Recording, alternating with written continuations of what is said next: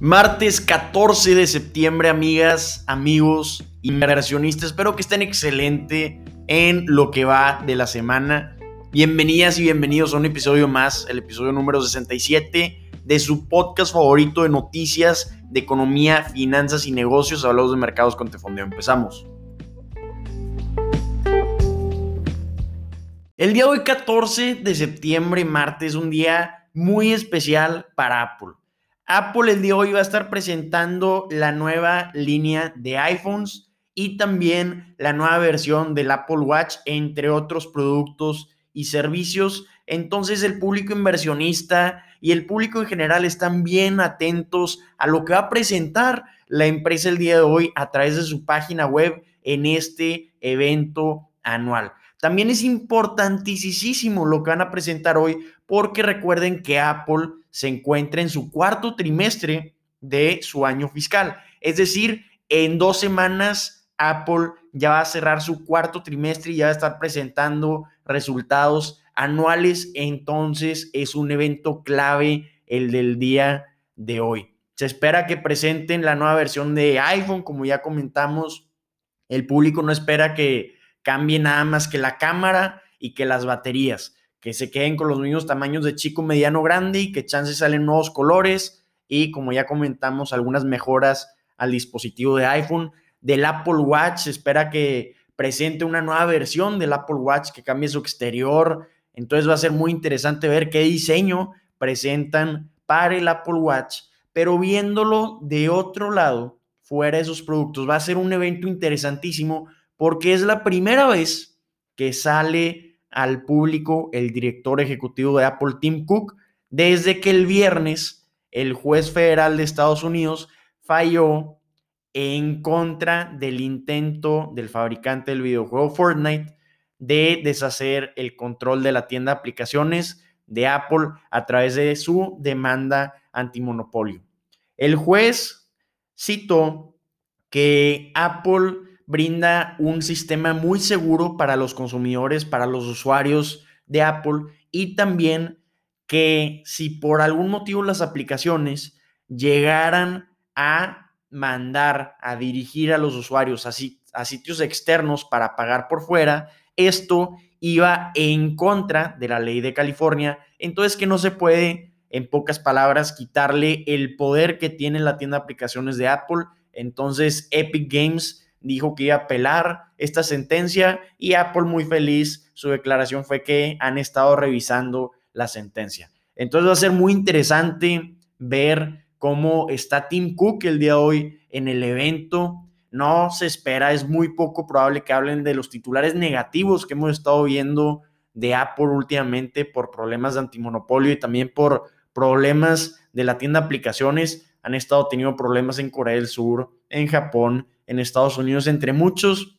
otros países, pero en medio de tanto titular negativo sale el evento de hoy, entonces es importantísimo el evento de hoy. Además, espera que este periodo anual, que ya casi finaliza en dos semanas para Apple, Apple rompa récords de iPhones. Se espera que para este periodo Apple haya enviado más de 239 millones de dispositivos y el récord lo tiene 2015. El año 2015 fue cuando Apple envió 231 millones de iPhones, que fue el año en el que Apple presentó la pantalla grande. Entonces va a ser un año interesantísimo el que va a finalizar para Apple en dos semanas. Se espera que presenten récords de ventas, que rompan récords de envío de iPhones y entonces lo que pase hoy es importantísimo porque va a definir cómo le va a ir a Apple en el nuevo periodo anual que va a comenzar en dos semanas.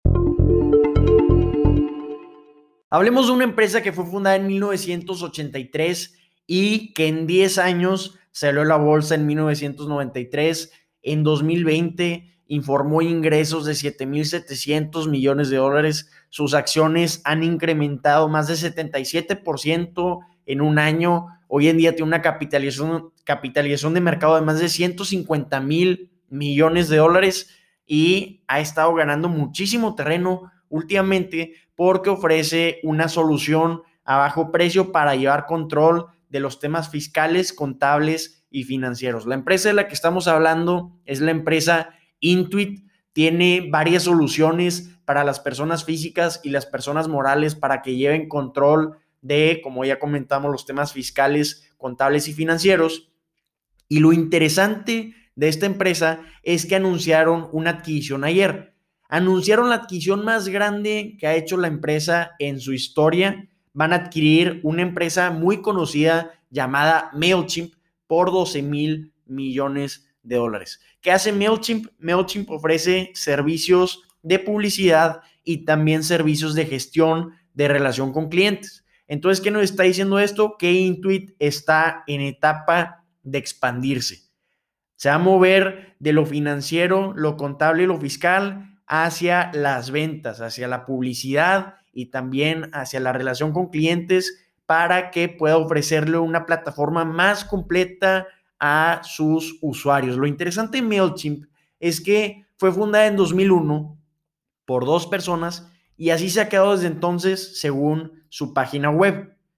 No han recibido ni un tipo de financiación externa, pero han estado en una etapa constante de crecimiento, también como Intuit. En 2020 presentó un incremento en ingresos de 20%, presentaron ingresos de 800 millones de dólares. Hoy en día tienen más de 2.4 millones de usuarios mensuales activos y tiene 800 mil usuarios que pagan suscripciones. Esta empresa empezó como una agencia de diseño web y vio que había un crecimiento enorme y un gran potencial en el servicio de correos automatizados para enviárselos a clientes, para gestionar la relación con clientes y así fue como se han consolidado en ese espacio y ese tipo de activos son los que busca Intuit, entonces va a ser una adquisición muy interesante y muy buena para Intuit, que además se la tomaron muy bien en, en el mercado porque las acciones de Intuit van incrementando más de un por ciento tras el anuncio de esta adquisición. Tenemos buenísimas noticias de la industria petrolera porque Chevron, este importante jugador petrolero que no se había querido sumar a la transición verde, dijo que iba a triplicar su inversión en las unidades de bajas emisiones de carbono.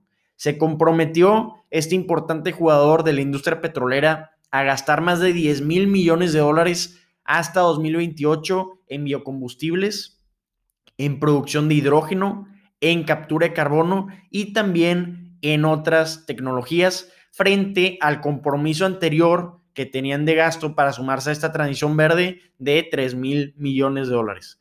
Sigue siendo poco para la empresa, es un 10% de lo que representan los gastos de capital, pero es algo importantísimo porque ya lo triplicaron.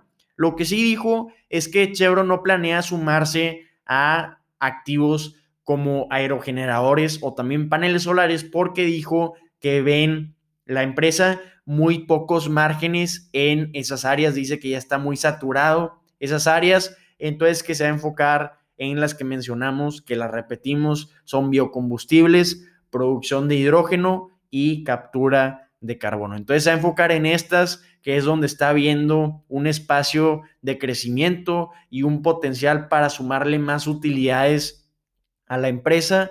Y esto es después de que el fondo activista en G Number One, que había sacudido a ExxonMobil, como ya hemos comentado en varios podcasts, le había pedido a Chevron planes de cómo estaban trabajando para sumarse a la transición verde. Entonces esto estaba muy peligroso para la administración actual de Chevron si no logran presentar planes que convenzcan, que convenzan a este fondo NG Number One. Probablemente NG Number One hubiera tomado la misma estrategia que tomaron con Exxon de con muy, con muy poco porcentaje que tenían de acciones de la empresa, lograron tener participación en la toma de decisiones para obligar a la empresa a que sume a la transición verde. Lo que sí está haciendo Chevron es que dijo que no va a hacer promesas falsas de nuevo, no prometieron cero emisiones para el futuro, dicen que es muy difícil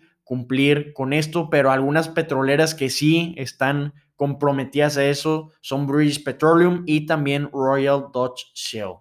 La empresa petrolera que está considerando prometer cero emisiones para el futuro es ExxonMobil. Entonces, vamos a ver cómo sigue desarrollando esta transición que estamos viendo verde, que ya está sacudiendo a muchísimas empresas tradicionales que emiten muchas emisiones.